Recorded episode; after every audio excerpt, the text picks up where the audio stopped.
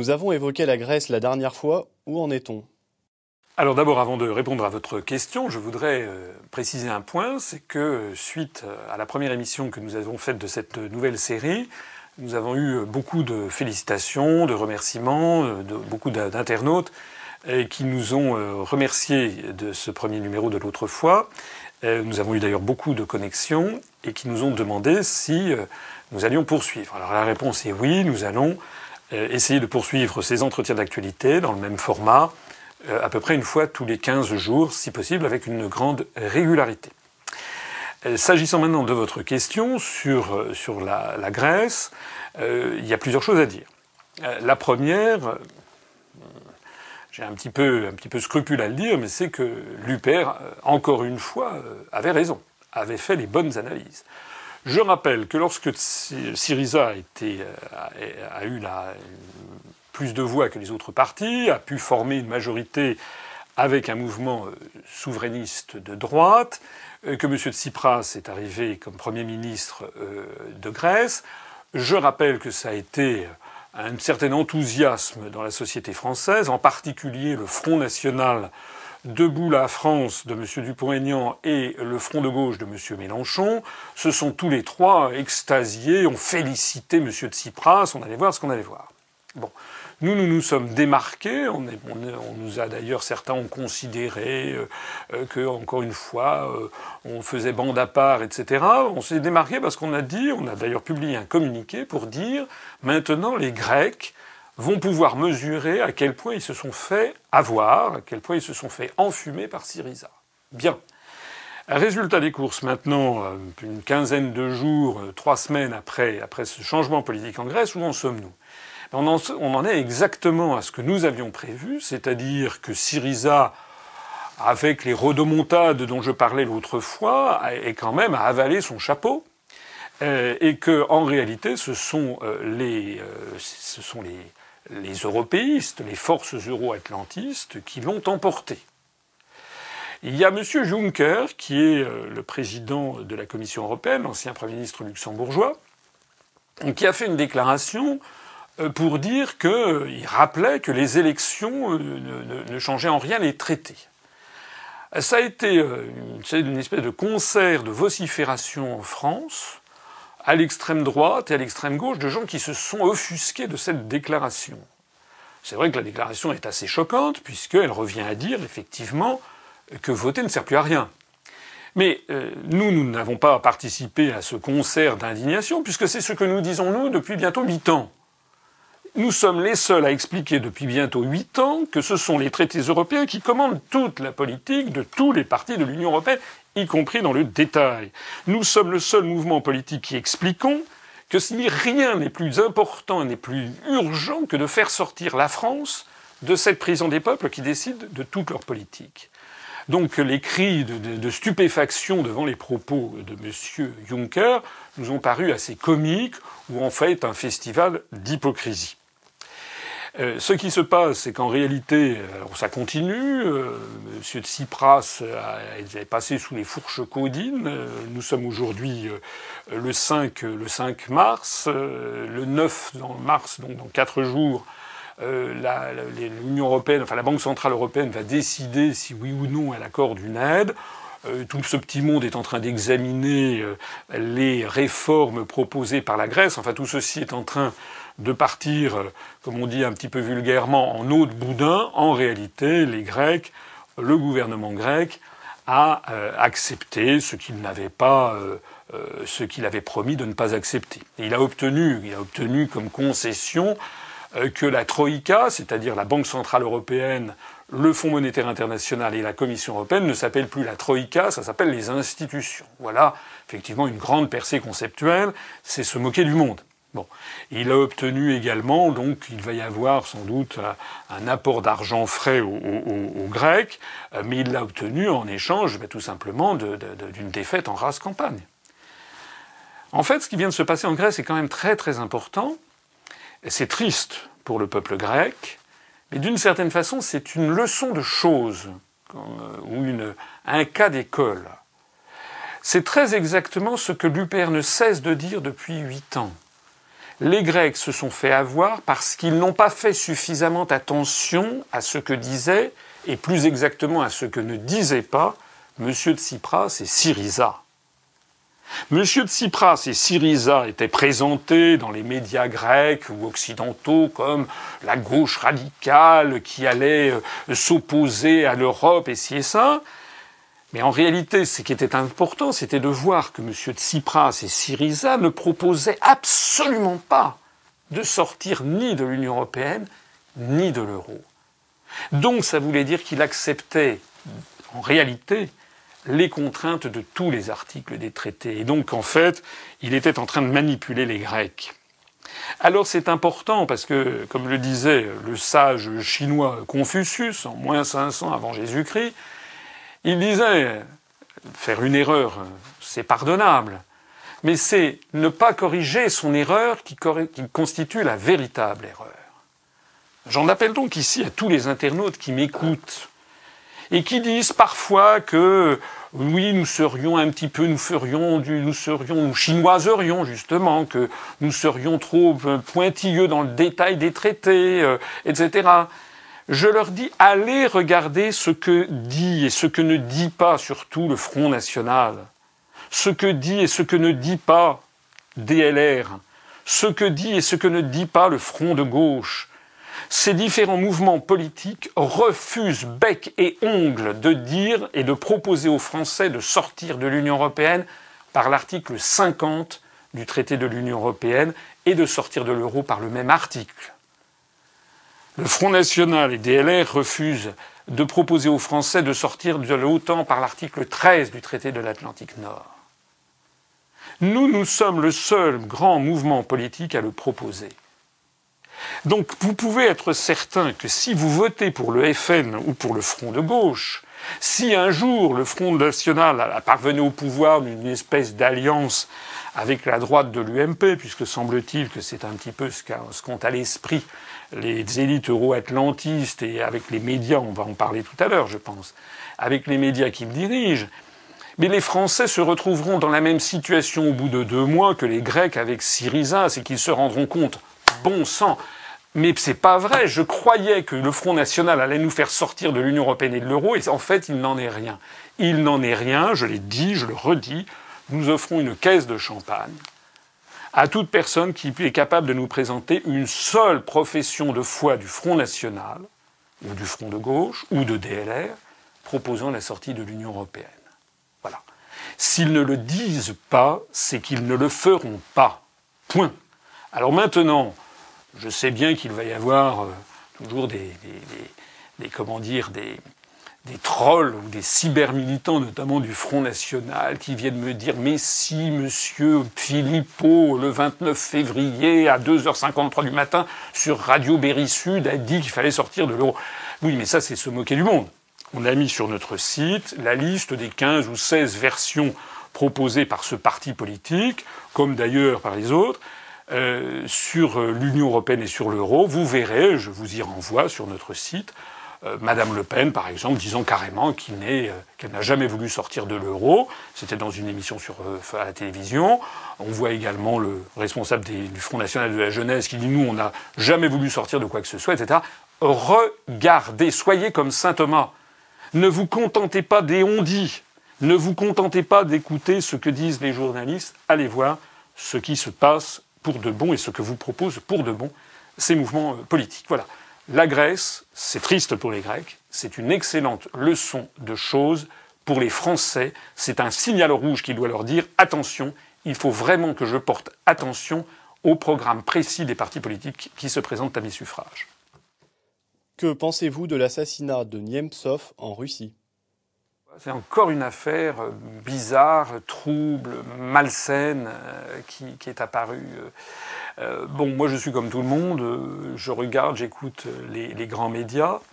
D'un seul coup, on nous apprend qu'il y a un type qui s'appelle Niemtsov, qui était le, plus grand opposant à, Poutine, qu'il a été abattu au pied du Kremlin. Et, donc, en gros, c'est Poutine qui, a décidé, tiens, il passe là en bas, il faut aller le descendre. En gros, c'est à peu près le message plus ou moins implicite euh, que les grands médias occidentaux ont fait passer.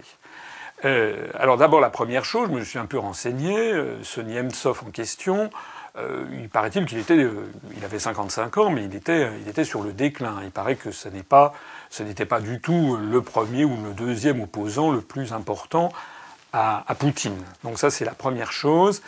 Euh, c'était, un peu comme si on apprenait aujourd'hui que euh, euh, sur, le, sur le pont de l'Alma, on a vu il y a quelqu'un qui, a assassiné Jean-Pierre Raffarin. Bon, on dit c'est le plus grand opposant à, François Hollande.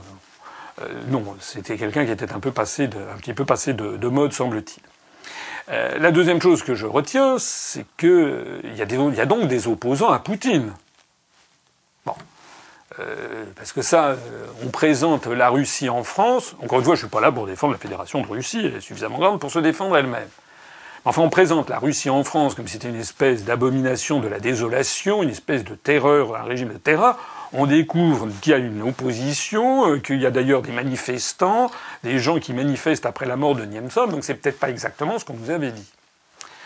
La troisième chose, c'est que je trouve quand même assez extraordinaire que le type, le cadavre est encore chaud, qu'on nous explique tout de suite que les regards se tournent vers le Kremlin. Euh, je ne sais pas, mais a priori, euh, à mon avis, euh, il serait quand même Poutine serait Vladimir Poutine serait quand même le, dernier des crétins pour faire abattre au pied du Kremlin quelqu'un qui est l'un de ses nombreux opposants et quelqu'un qui est un peu passé de mode. Euh, comme ça. Je, ne comprends pas. À supposer même que les dirigeants russes euh, aient voulu se débarrasser d'un opposant, euh, il y a des moyens maintenant beaucoup plus sophistiqués pour se débarrasser de quelqu'un avec des produits chimiques ou radioactifs qui, qui permettent de s'en débarrasser l'air de rien. D'ailleurs, les Américains en savent quelque chose. Euh, donc euh, cette l'idée, ça me paraît d'un seul coup euh, très très très très étrange cette cette affaire. Cette affaire. il y a un quatrième point également que je que je remarque, c'est que il y a eu les, les, obsèques. Selon la mode orthodoxe, le cadavre du, du défunt a été présenté dans un dans un cercueil ouvert.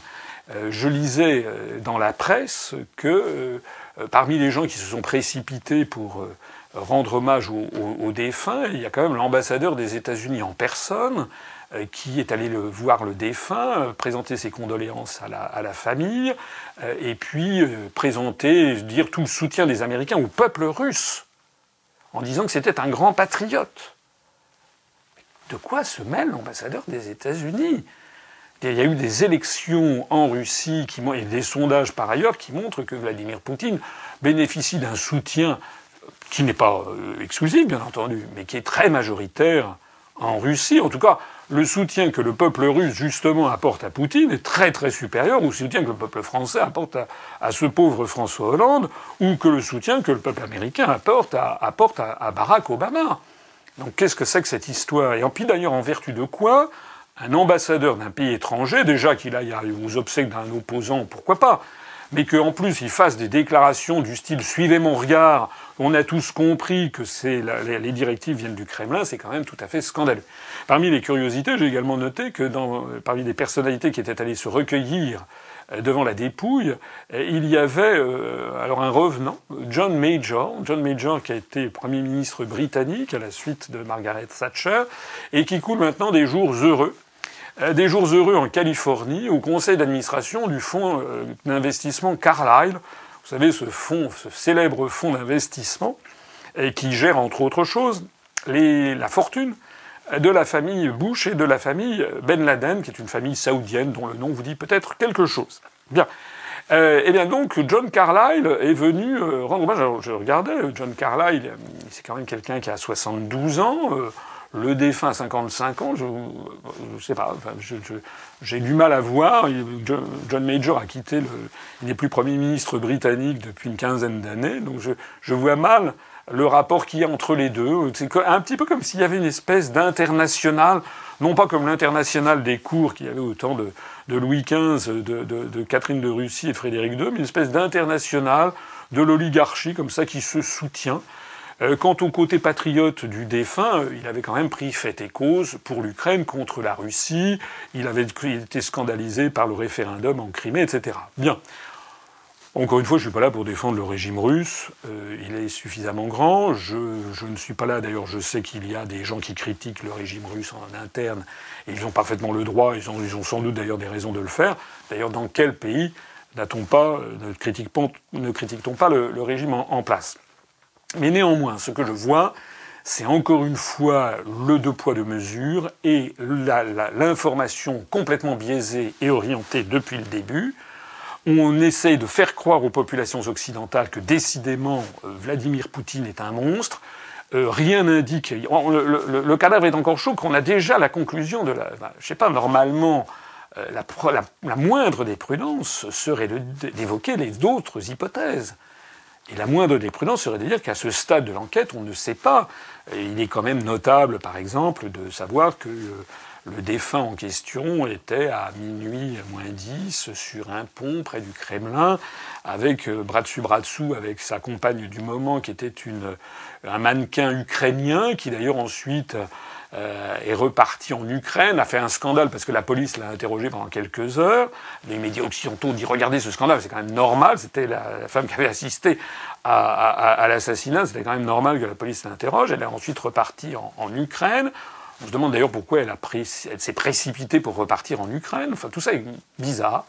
Encore une fois, laissons, espérons que la justice suive son cours, mais n'oublions pas non plus, n'oublions pas non plus les 217 morts de l'avion de la Malaysian Airlines 17 qui, qui a été abattu le 17 juillet 2014 euh, et sur lequel l'omerta la plus complète est désormais tombée. On ne sait toujours pas ce qu'il y a dans ces boîtes noires qui ont été, comme je le disais l'autre fois, euh, euh, retrouvés dès le 30 juillet.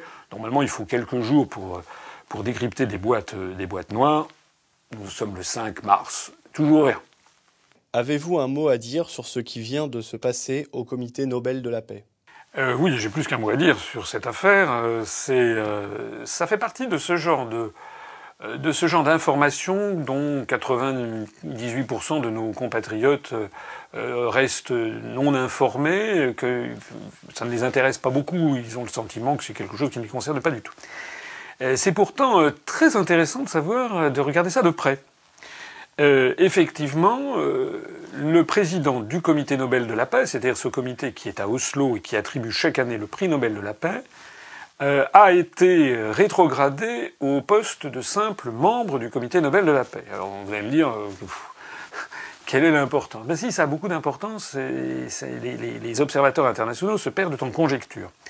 Pourquoi? Ben, ben, Parce que d'abord, le prix Nobel de la paix, c'est, euh, dans l'esprit général, dans l'esprit du public, en tout cas dans l'esprit de l'ensemble du monde occidental, l'Europe, les États-Unis, le Canada, l'Australie, la Nouvelle-Zélande, et un certain nombre de pays d'Amérique du Sud, et puis même, même quand même un peu ailleurs.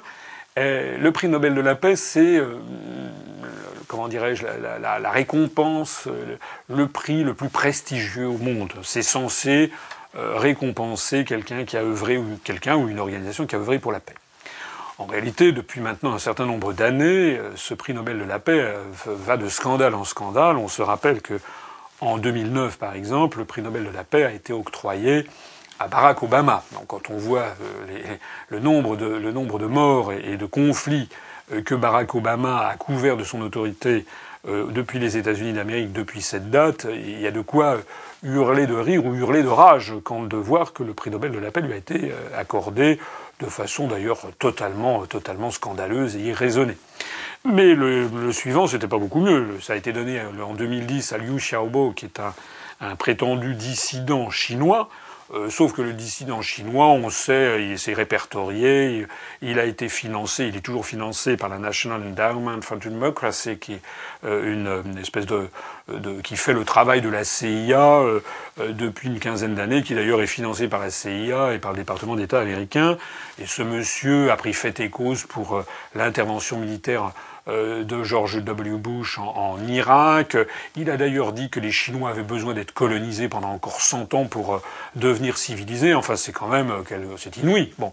Et ce type a été, a reçu le prix Nobel de la paix, ce qui a provoqué l'ire la colère de, Pékin, le, régime de Pékin, que je suis pas là non plus pour défendre, pas plus que je suis là pour défendre le régime russe, mais enfin, le régime de Pékin a considéré que c'était quand même quelque chose d'absolument extravagant que de donner ça à en fait qui un agent américain.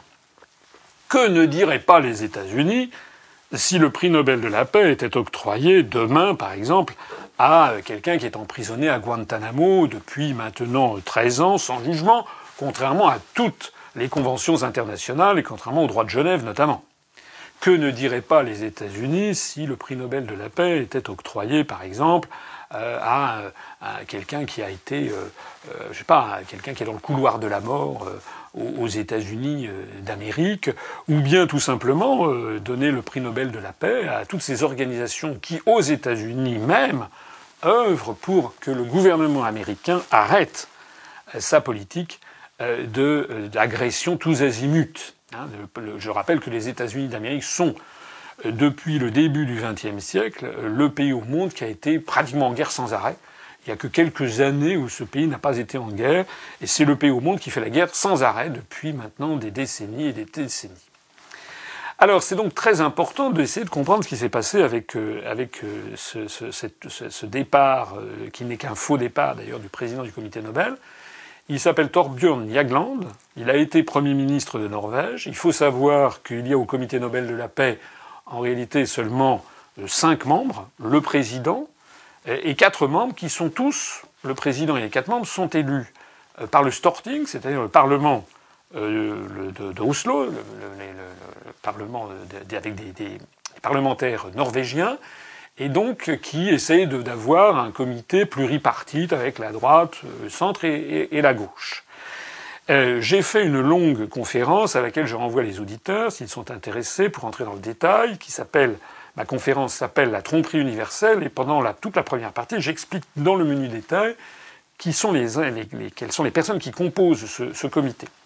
Ce qui est intéressant de savoir, c'est que il y a euh, un homme de l'ombre, quelqu'un qui est le secrétaire euh, de, ce comité, le secrétaire général de ce comité, qui présélectionne les candidatures chaque année pour le prix Nobel de la paix.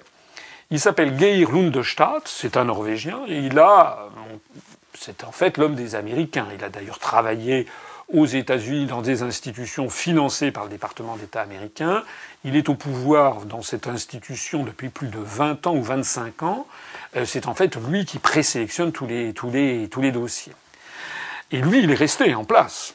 Quant au président euh, Torbjörn Jagland, il vient simplement de permuter avec euh, une dame qui, qui a pris sa place, qui était là également, qui était la vice-présidente du comité et qui maintenant devient la présidente. Elle était d'ailleurs membre du comité depuis 12 ans. Alors, euh, les observateurs se perdent en conjecture sur cette affaire. Certains ont dit oui, c'est parce que la Norvège a voulu punir, a voulu donner un gage, en tout cas, à la Chine, puisque la Chine est tellement mécontente, je le rappelle à l'instant, euh, de l'affaire du dissident euh, chinois qui a eu le prix Nobel de la paix en 2010, que la Chine a donc rompu les relations avec, avec la Norvège, interdit les importations de saumon norvégien en Chine, etc., etc. Donc certains ont dit en fait, c'est le gouvernement d'Oslo qui a donné une espèce de satisfaction euh, à, la Chine. Moi, je ne pense pas que ce soit la bonne, la bonne solution. On ne voit pas du tout pourquoi euh, le gouvernement chinois serait satisfait que le président devienne un membre et que la vice-présidente le remplace, sachant que tout ce petit monde a participé à l'octroi du prix Nobel de la paix à Liu Xiaobo en 2010. Je le rappelle qu'ils avaient également, c'était pas les mêmes, mais le comité Nobel de la paix avait déjà octroyé le prix Nobel de la paix euh, au Dalai Lama euh, dans les années 80. Alors, euh, d'ailleurs, euh, Pékin a fait savoir, quelques heures après, ces supputations qui avaient circulé dans toutes les agences de presse, Pékin a fait savoir qu'en fait, c'était pas du tout suffisant, ça ne les intéressait pas du tout de savoir que Torbjörn Jagland avait, changé de poste. Alors il y a une deuxième hypothèse qui a été lancée, euh, j'ai vu ça sur des sites internet, des gens qui disent en fait c'est pour le... Il y aurait une espèce de rébellion contre le président parce que justement euh, c'est lui qui aurait été à la manœuvre pour octroyer le prix Nobel de la paix à Barack Obama en 2009, et ce prix Nobel de la paix est tellement scandaleux. Il discrédite en fait tellement le prix Nobel de la paix, déjà maintenant de plus en plus les gens rigolent euh, quand ils voient le prix Nobel de la paix, qu'il aurait été un petit peu mis sur la touche pour essayer de redorer un petit peu le blason euh, du prix Nobel. Je rappelle d'ailleurs au passage que le prix Nobel de la paix a été euh, octroyé en 2012 à l'Union européenne, euh, ce qui montre les objectifs politiques qu'il y a derrière, en, félicitant l'Union européenne pour les 60 années de paix qu'elle avait réalisées. J'ai fait remarquer que l'Union européenne existant depuis 1992, c'est quand même un peu fort de café de dire que ça fait 60 ans qu'elle assure la paix, donc probablement ce que les membres du jury Nobel voulaient décorer, c'était la construction européenne, qu'elle remonte à ce moment-là, effectivement, à la déclaration Schuman. Mais à ce moment-là, c'était pas l'Union européenne. Enfin bref, tout ça est un peu flou, ce qui est quand même un peu fâcheux pour octroyer cette décoration, cette, ce prix qui est le plus prestigieux de l'univers. Euh, moi, je ne crois pas trop non plus à cette thèse, parce que ça voudrait dire, euh, d'abord, si effectivement M.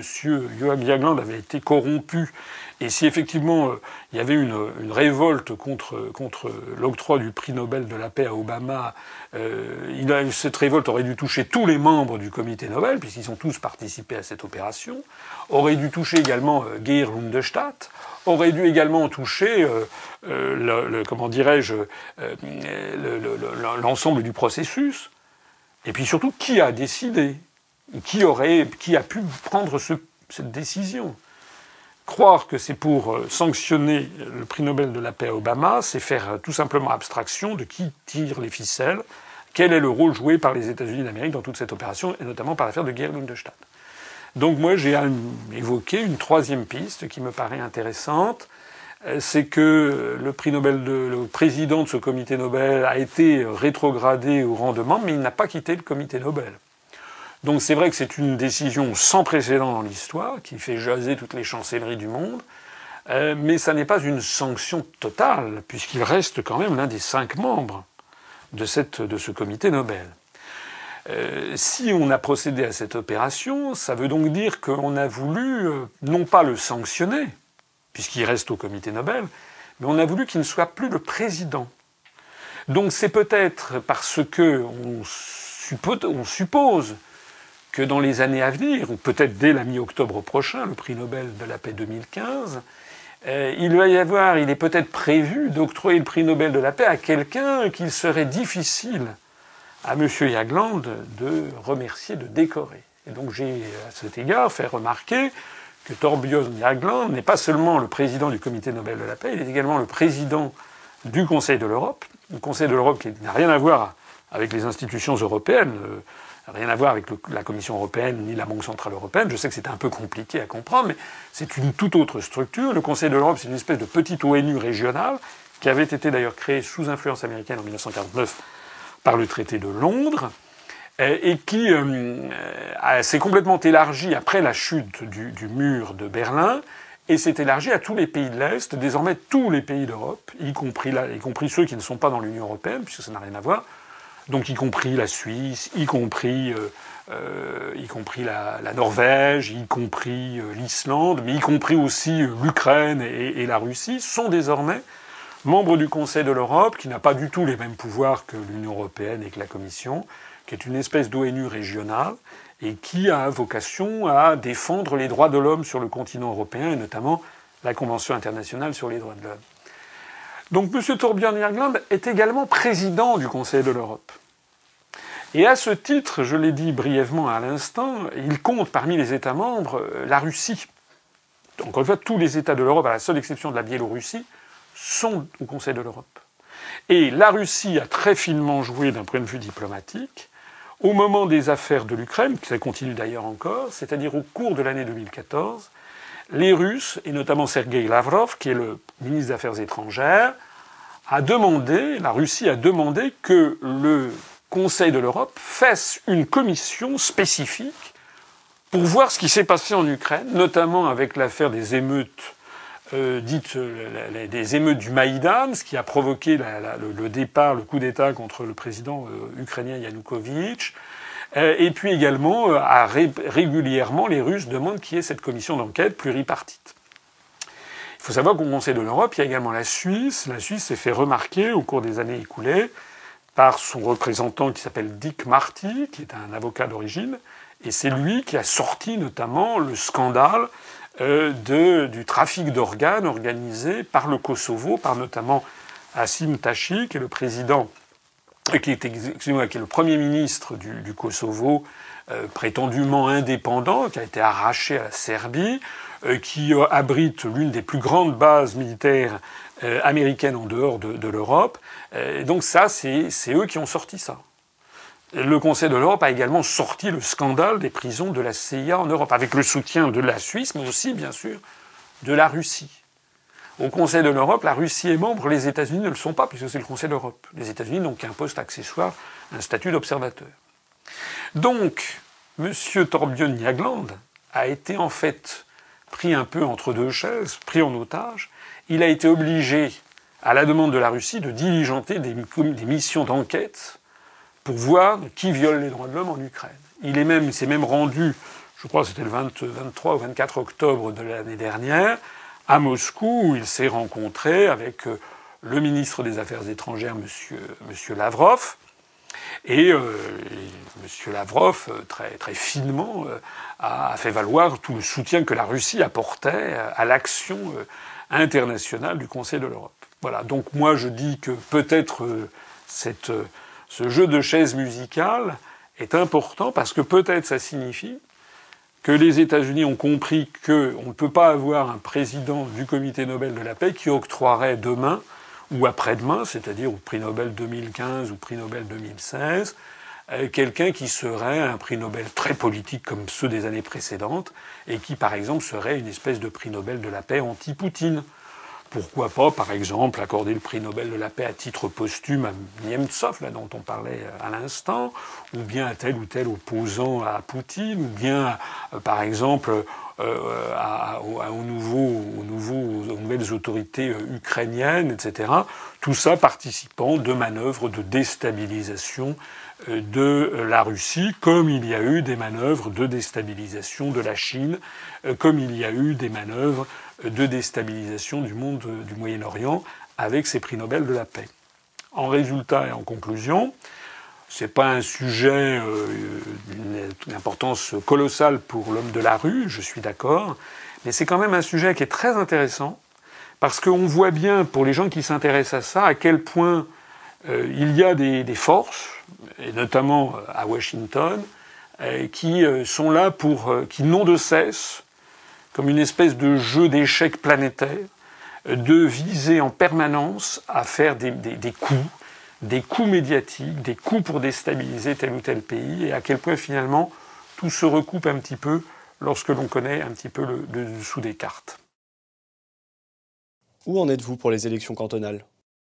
D'abord, permettez-moi de dire que le mouvement euh, que l'UPR se porte comme un charme, de mieux en mieux. La dernière fois, j'ai rappelé que nous avions euh, franchi le cap des 7000 adhérents le 5 février 2015. Euh, nous sommes aujourd'hui le 5 mars 2015, euh, donc un mois jour pour jour. Encore, c'est un petit mois puisque le mois de février ne compte que 28 jours. Donc, en fait, en 28 jours, nous avons grimpé, à l'instant même où je parle, nous sommes à 7254 adhérents. ça veut donc dire qu'on a eu un peu plus que 254 adhésions en un mois. Ça veut dire presque, on est presque sur le rythme de 10 adhésions par jour. C'est plus euh, qu'au début de l'année 2014. Ça veut donc dire que le rythme continue à s'accélérer. Nous ne sommes pas sur un mouvement qui commencerait à s'essouffler, nous sommes sur un mouvement qui euh, continue à accélérer une dynamique qui est déjà de nature exponentielle. C'est quand même assez extraordinaire de le souligner. Alors, les cantonales, ben, je l'avais dit l'autre fois, nous sommes présents dans 14 cantons que nous avons un peu voulu euh, de façon équirépartie, pas tout à fait, mais euh, dans une dizaine de régions. Euh, il y a des cantons urbains, il y a des cantons très ruraux, il y a des cantons un petit peu entre les deux. Il y en a au nord, il y en a à l'est, à l'ouest, au sud. On est un petit peu partout. Ça n'est pas beaucoup, 14 cantons sur 2000, mais ça coûte très cher. Hein, j'ai mis en ligne sur notre site, parce que nous jouons toujours la transparence, j'ai mis en ligne sur notre site le coût que ça représente. Hein, c'est un coût nettement supérieur par électeur au coût pour les européennes, puisque ben, on a plus de candidats, il faut faire à chaque fois une profession de foi différente, des bulletins de vote différents sur des petites séries, donc ça coûte euh, nettement plus cher que les très grandes séries quand on tire sur des millions de, millions de, bulletins de vote ou de, professions de foi identiques. Alors, euh, ben, nos, candidats et candidates, puisque ce sont des binômes, plus leurs suppléantes et suppléants, eh bien, ont commencé à faire les campagnes donc dans les 14, dans les 14 cantons. Euh, ça se passe. Euh, il y a des points communs et puis il y a des points différents. Parmi les points différents, c'est que selon les régions, peut-être selon la connaissance des uns et des autres ou les réseaux des uns et des autres, il y a certains cantons où on est parvenu à avoir, enfin les candidats euh, sont parvenus à avoir une couverture médiatique euh, vraiment satisfaisante.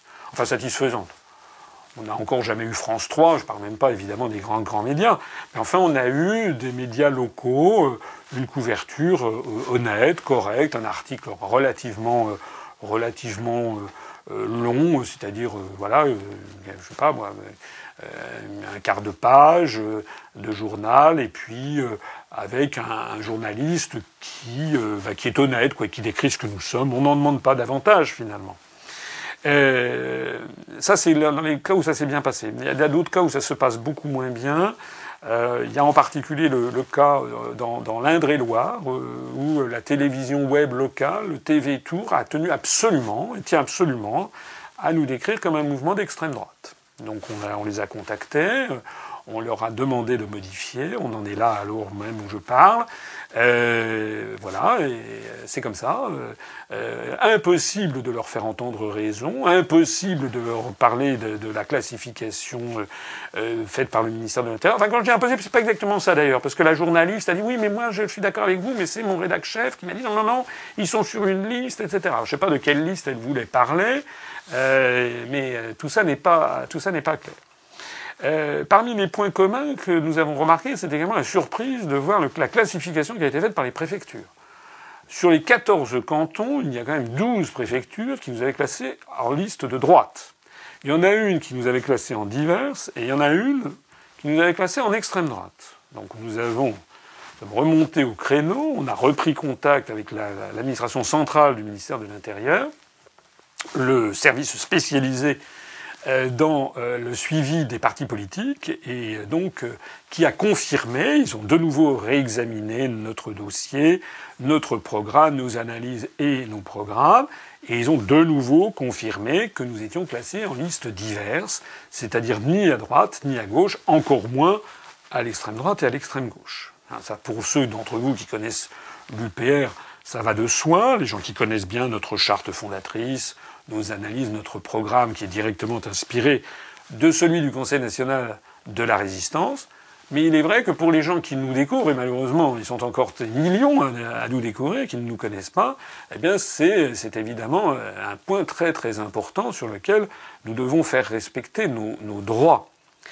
Euh, donc maintenant l'affaire s'est réglée, euh, les préfectures on leur a dit attendez vous avez fait ça un petit peu vite, regardez euh, comment nous avons été classés.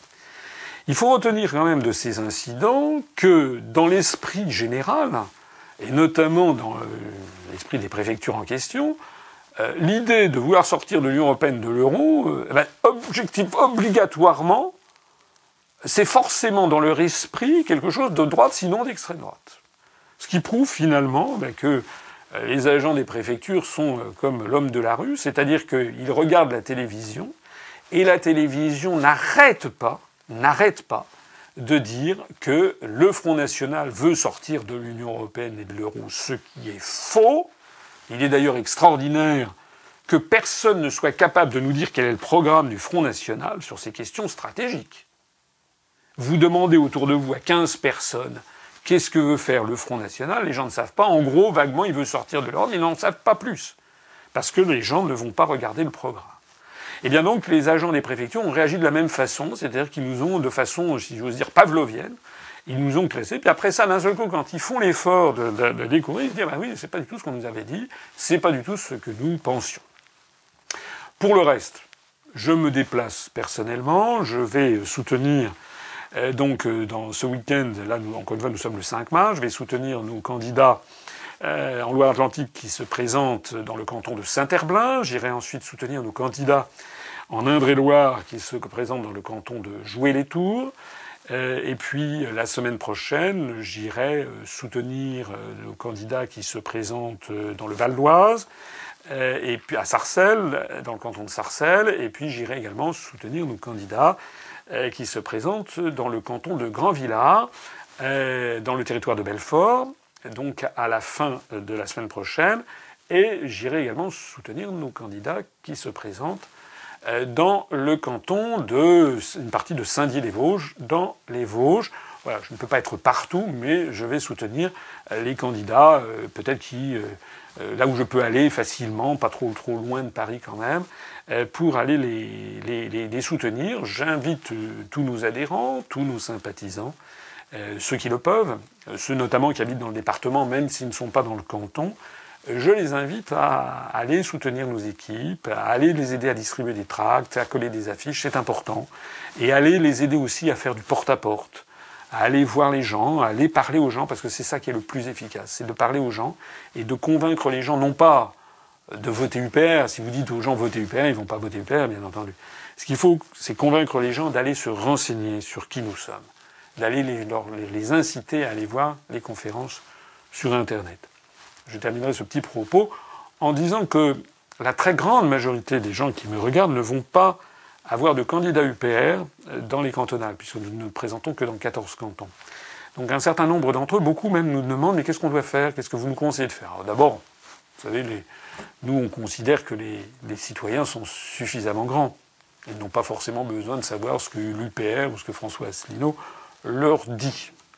Néanmoins, si on a un conseil à donner, nous ce que nous suggérons, c'est soit de s'abstenir dans les cantons où nous ne sommes pas représentés, soit euh, d'aller euh, porter, d'aller voter pour ceux qui veulent voter, mais d'aller porter dans l'enveloppe, euh, dans l'enveloppe, d'aller glisser dans votre enveloppe un petit bulletin qui sera un bulletin UPR que vous trouverez en, ligne sur notre site en téléchargement pour qu'il y ait marqué UPR, de telle sorte qu'au moment eh comment dirais-je, du dépouillement, eh bien, à travers le plus grand nombre possible de bureaux de vote à travers la France, euh, des, gens découvrent euh, au moment du dépouillement qu'il y a des bulletins UPR euh, en disant ben voilà un parti qui n'a pas pu se présenter partout et qui barrait des, des grands médias. Je pense que c'est assez une bonne démarche. Ça montre que finalement on a fait son devoir électoral. Bon, ça fait un petit peu monter la participation, mais c'est pas grave. Le bulletin de toute façon sera comptabilisé comme un bulletin nul mais euh, il y aura une vertu peut-être pédagogique, notamment auprès des présidents de bureaux de vote, des assesseurs, des représentants des autres partis qui se diront mais qu'est-ce que c'est que ça? Qu'est-ce que c'est que cette UPR qui apparaît un petit peu partout? À propos, avez-vous saisi le CSA c'est une très bonne question parce que, euh, effectivement, euh, le Conseil supérieur de l'audiovisuel a publié il y a quelques jours une espèce de communiqué sous forme de mise en garde. Euh, vous savez que le CSA demande au moment des périodes électorales euh, aux chaînes de télévision de, donner un relevé du nombre de minutes et de secondes qui ont été accordées euh, aux candidats des différentes listes, voilà, pour voir s'il y a une certaine équité. Et donc le, CSA a fait un, communiqué il y, a, quelques jours pour que, nous avons nous-mêmes commenté, pour dire que sur les trois grandes chaînes de télévision le CNSA ne s'occupe pas de la presse euh, écrite. Hein. Le CNSA ne s'occupe que de la presse audiovisuelle, comme son nom l'indique, hein, le Conseil supérieur d'audiovisuel. Donc le CSA a dit il y a quelques jours que les trois grandes chaînes de télévision en continu que sont LCI, iTélé et euh, BFM TV avaient consacré pendant la période qu'ils avaient examinée, donc une quinzaine de jours, a consacré une partie écrasante de ces émissions euh, politiques au Front National. Mais c'est à un point, c'en est presque, est presque cocasse. C'en est presque à, se tordre de rire. C'est-à-dire que le Front National qu'on nous présente comme l'abomination de la désolation, l'opposant qui fait peur à tout le monde, a été couvert à 55% du temps, 55% du temps politique consacré par LCI, il a été au seul Front National, au cours de cette période sous revue. 44% du temps de BFM TV. C'est-à-dire que même le Parti socialiste et l'UMP maintenant sont pratiquement euh, euh, éclipsés tellement les médias font de la publicité au Front National. Je le disais tout à l'heure, la télévision de Tours qui a fait un reportage absolument calomniateur à notre rencontre euh, récemment, a accordé en revanche alors des, des minutes et des minutes et des minutes au Front National. Donc la question que nous avons posée, nous venons de saisir le CSA par une lettre qui est partie, qui est partie il y a deux jours, avec accusé réception. J'ai demandé d'abord une audience à M. Olivier Schramek, conseiller d'État, président du CSA, et je lui ai envoyé un long dossier pour lui expliquer à quel point l'UPR était extrêmement maltraité, puisque à part la seule émission de Ruquier à laquelle j'ai eu droit euh, au mois d'octobre de l'année dernière, et qui en fait n'est pas une émission politique, c'est une émission de divertissement. Je rappelle d'ailleurs au passage que cette émission avait duré à l'enregistrement une cinquantaine de minutes, et puis elle a rétréci au lavage puisque la diffusion n'a plus duré qu'environ 18 minutes, et que l'on a retiré à peu près 60% de ce que j'avais dit. Et puis on a retiré, enfin le, le montage a été fait pour qu'il y ait simplement, ça apparaisse comme une espèce de pugilat où j'aurais été prétendument un petit peu mis en difficulté, ce qui n'était pas du tout ce qui s'était passé sur le, studio d'enregistrement. Mais c'est pas une émission politique, c'est un match de catch. Donc l'émission politique, nous, on a fait un relevé très précis qu'on a envoyé au CSA. Le NPA, le nouveau parti anticapitaliste de M. Besancenot, dont je rappelle qu'il a de son propre aveu 2100 adhérents, de son propre aveu. Nous, nous en avons 7250. Hein. On en a plus que trois fois plus. Et aux européennes, nous avons eu plus de suffrages au niveau national que le NPA. Et le NPA a bénéficié tout au long de l'automne dernier de 220 minutes. Il a, M. Besancenot a été invité dans une dizaine d'émissions, et moi, et nous, j'allais dire, les responsables de l'UPR, 0 heure, 0 minute, 0 seconde. Voilà. Alors, euh, quand on met ça sur notre page Facebook, de temps en temps, il y a des cyber-militants du Front National qui viennent s'extasier en disant Ah, ils sont jaloux, etc. Mais on n'est pas jaloux. On n'est pas jaloux. On veut simplement que soit respecté le droit. C'est totalement scandaleux que Mme Le Pen bénéficie de 55% du temps de parole sur LCI. C'est tout simplement scandaleux. De même qu'il est tout à fait scandaleux que nous ayons 0 heure, 0 minute, 0 seconde alors que le NPA a 220 minutes. Je voudrais là aussi, comme tout à l'heure je le disais en préambule, que les gens réfléchissent à ce que ça signifie. En 1941, Charles de Gaulle n'avait pas 55% du temps de parole sur Radio Paris. Il était obligé de parler depuis la radio de Londres. De la même façon que nous, à l'UPR, nous sommes obligés de faire nos propres émissions de télévision comme celle à laquelle vous assistez, parce que nous n'avons pas accès aux médias de grande diffusion. Donc ça veut bien dire ce que ça veut dire. Un parti politique qui bénéficie d'une telle sollicitude des médias du système est un agent du système. L'UPR va-t-elle faire quelque chose pour ces huit ans? Oui, nous allons faire quelque chose pour les huit ans parce que, ben, parce que le mouvement euh, se porte très bien. Je rappelle que j'ai créé ce mouvement le 25 mars 2007, euh, que les premières années ont été euh, extrêmement difficiles, bien entendu, mais que depuis 2010-2011, euh, on a commencé vraiment à décoller, notamment avec le programme que j'ai présenté le 3 décembre 2011, et puis ensuite ben, les problèmes en Grèce et à Chypre qui ont révélé au grand public que les analyses que je développais depuis maintenant 2007, en fait, étaient des analyses pertinentes et, et percutante et qui permettait de prévoir l'avenir. Donc depuis maintenant 2013, 2014 et 2015 commence encore plus fort, nous sommes sur une tendance de nature exponentielle. Nous avons vraiment des raisons de nous, de nous réjouir. Euh, alors, pour, ces, pour, pour fêter ces huit ans, il y aura deux événements, il y en aura même trois. Il y aura un, un événement interne, c'est mais qui revient régulièrement, qui est la réunion du bureau national, donc de l'équipe dirigeante du, mouvement. Et les deux mouvements destinés à nos adhérents, nos sympathisants, mais aussi au, grand public qui, peut s'y intéresser, eh bien, nous ferons le euh, jour même, le mercredi 25 mars, attends, un jour de semaine. Donc, on fera un petit événement le, mercredi, le mercredi 25 mars. Euh, ça sera le jour même des 8 ans euh, nous, euh, ben, nous aurons un gros gâteau d'anniversaire et on fera l'inauguration euh, de notre nouvelle permanence qui se situe, nationale, qui se situe à Paris. Grâce aux dons et aux adhésions de nos généreux adhérents et donateurs, eh bien, nous pouvons nous, offrir, offrir au mouvement ces locaux qui ne sont pas gigantesques. Hein, c'est pas le, château de Versailles, D'ailleurs, les donateurs ne seraient pas satisfaits si on dilapidait l'argent. Nous avons trouvé donc une permanence qui fait une quarantaine de mètres carrés sur deux étages et qui est dans Paris intramuros. Voilà. Donc nous inaugurerons cette permanence et ce siège national euh, alors il n'y a pas énormément de place, mais enfin comme c'est sur une rue, euh, euh, s'il si, ne pleut pas, il y aura des, dégagements, on pourra être dehors. Ça sera une rencontre amicale, il y aura un gros gâteau d'anniversaire, et puis et puis voilà.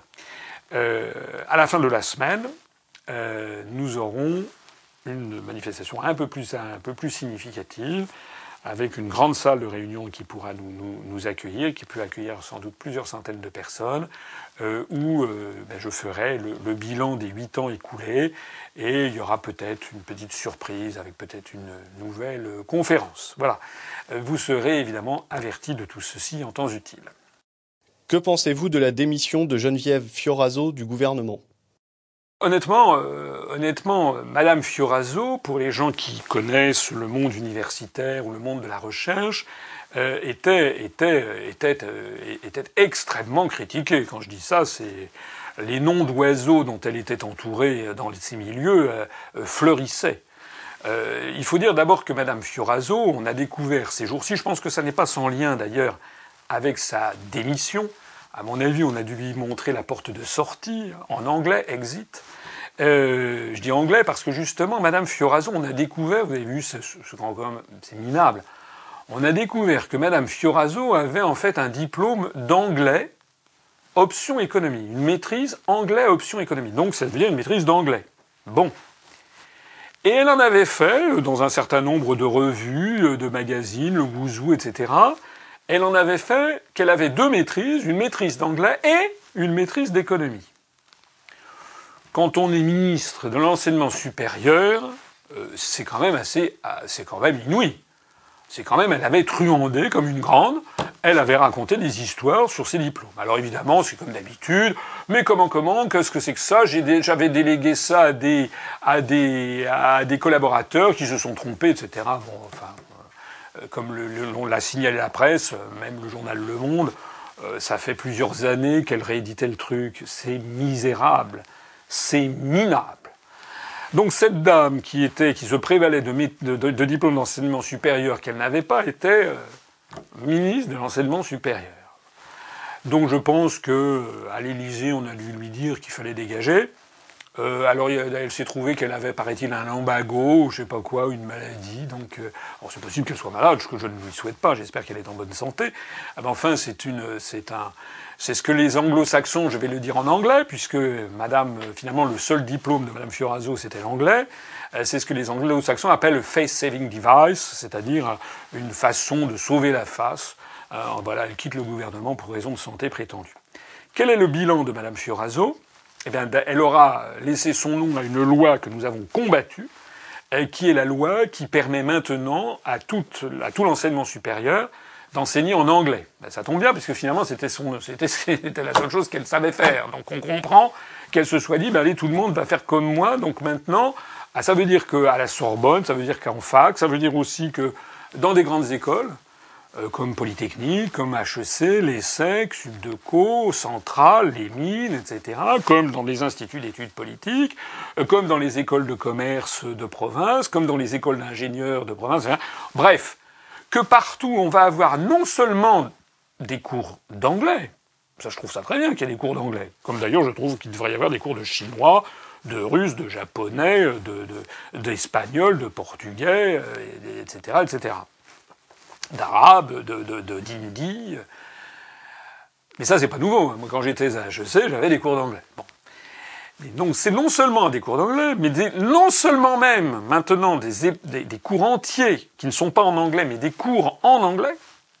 Donc maintenant, par exemple, dans beaucoup d'écoles de commerce, vous avez des cours d'économie, des cours de finance qui sont obligatoirement et entièrement, exclusivement en anglais. Mais ça n'a encore pas suffi à Madame Fioraso et à sa loi, c'est que désormais, il est autorisé que des établissements d'enseignement supérieur puissent faire tous leurs cours en anglais. Ce qui, à mon avis, est contraire à la Constitution de la République, puisqu'il prévoit que la langue de la République, c'est le français, et puis ce qui témoigne d'une espèce d'asservissement volontaire, hein, comme disait euh, la Boétie dans son discours de la servitude volontaire, c'est un d'asservissement volontaire à la langue anglaise. C'est bête et c'est méchant. C'est méchant parce qu'il y a quand même beaucoup de gens qui ne sont pas à l'aise en anglais et qui, euh, légitimement, étant citoyens français, euh, peuvent légitimement trouver normal de parler le français et faire leurs études en français, fussent leurs études supérieures. Hein, euh, voilà, d'autant plus que le, français est une des très grandes langues du monde. Et puis en plus, c'est bête parce que si tous les chercheurs du monde un jour se mettaient à parler l'anglais, ça serait évidemment quelque chose de terrible pour la, pour la recherche mondiale, puisque les langues véhiculent euh, des façons de raisonner euh, qui permettent de faire des, des, des, des, percées, des découvertes scientifiques différentes selon l'esprit, la façon dont on a été, dont on a été formé. Euh, voilà. Alors, euh, le dernier, le deuxième bilan que laissera Madame Furazo, bah, c'est le désastre, le désastre général de l'enseignement supérieur et de la recherche. Alors, c'est un désastre qui est, euh, dans les milieux de chercheurs, on accuse beaucoup Madame Fioraso de, euh, d'avoir euh, d'avoir un budget, euh, de n'avoir pas défendu son budget. Il est vrai que là, même aujourd'hui où je parle, donc le 5 mars 2015, le budget de la recherche en France, on ne sait toujours pas ce que ça sera pour l'année. Paraît-il qu'il manque la bagatelle de 100 millions d'euros. Enfin bon, bref, c'est la catastrophe. Et donc, il y a un certain nombre d'universitaires qui ont eu tendance à faire porter le chapeau à Geneviève Fioraso. Là, pour le coup, j'aurais tendance à un petit peu à ne pas l'accabler, parce qu'il faut savoir que les ministres dits dépensiers, comme on dit à Bercy, c'est d'ailleurs tous les autres ministères sauf le ministère des Finances, eh les ministères dépensiers sont en fait tenus euh, par le ministère des Finances, par le ministère du Budget et beaucoup plus généralement par le Premier ministre et le président de la République, qui sont eux-mêmes actionnés euh, par la Commission européenne et la Banque centrale européenne. Donc en fait, c'est pas Madame Fioraso qui s'est pas battue. En fait, c'est tout simplement que l'enseignement supérieur et la recherche en France sont les victimes absolument directes des contraintes budgétaires imposées par les traités européens, notamment pour sauver ce miracle prétendu qui est l'euro. Enfin, y a-t-il une autre information que vous aimeriez évoquer pour conclure? Moi, il y a deux informations qui m'ont pas mal plu là au cours de la quinzaine écoulée. Euh, il y a une information, je ne sais pas si vous l'avez vue, qui me a indiqué que selon des chercheurs britanniques, ils auraient trouvé qu'une espèce de micrométéorite qui fait, je crois, quelques millimètres, même peut-être moins, euh, qui serait dans la haute stratosphère et qui, euh, semble-t-il, dispenserait de, des molécules d'ADN. Donc ça a fait, moi je ne suis pas un spécialiste, mais enfin ça a fait le tour de la, planète, c'est le cas de le dire, de la planète scientifique, parce que certains y voient euh, la confirmation de ce que certains astrophysiciens estiment comme une des possibilités de la vie sur Terre, c'est qu'en fait, la vie sur Terre serait venue de l'espace euh, par des euh, micro-météorites ou des météorites qui auraient été porteuses du génome de l'ADN. C'est en tout cas un des grands, grands mystères de l'univers. moi, ça me fait toujours un peu, un peu, un peu rêver, d'autant plus que ce ne sont pas des, fantaisies, ce sont, pas des, ce sont vraiment des, euh, des, chercheurs de, de, très haut niveau qui, qui ont, auraient fait cette, cette découverte. Euh, et puis il y a une autre découverte qui a eu lieu il y a, il y a, quelques, il y a quelques jours, c'est la découverte d'un d'un mandibule, vous avez peut-être vu ça, avec deux molaires et trois prémolaires, d'un hominidé qui a été trouvé dans un site euh, en Éthiopie, euh, à peu près à quelques, si j'ai bien compris, à quelques centaines de mètres de l'endroit où avait été découverte l'Australopithèque euh, dénommée Lucie. Et ce qui est intéressant avec cette mandibule, c'est que elle, ça serait un, un de nos très lointains ancêtres de la famille des hominidés qui remonterait non plus à 2 400 000 années comme on le croyait juste avant, jusqu'alors, mais à 2 800 000 années. Il paraît que les, il paraît que les, les fossiles euh, d'hominidés sont exceptionnellement rarissimes. C'est pour ça que c'est une découverte de très grande importance euh, du, point de vue, euh, de la paléontologie et de la, point de vue de l'histoire de l'humanité. C'est que, semble-t-il, ça recule de la bagatelle de 400 000 ans euh, l'ancienneté de, de, l'espèce à laquelle dont nous sommes un, des rameaux, euh, qui est les, les, hominidés. Voilà, moi tout ce genre de, choses, j'aime bien, euh, j'aime bien de temps en temps m'abstraire de la politique, de l'économie, du social, des questions internationales, et puis m'intéresser à ce genre de sujets parce que ça nous rappelle aussi quelle est notre condition, c'est qu'en définitive, eh bien, nous sommes des hommes avec une vie limitée sur Terre et on doit euh, ne jamais oublier notre histoire, jamais oublier d'où nous venons. Hein, c'est ce proverbe, puisque je parlais de l'Éthiopie, je terminerai là-dessus, ce proverbe africain que j'aime bien. Euh, si tu ne sais pas euh, où tu vas, regarde d'où tu viens.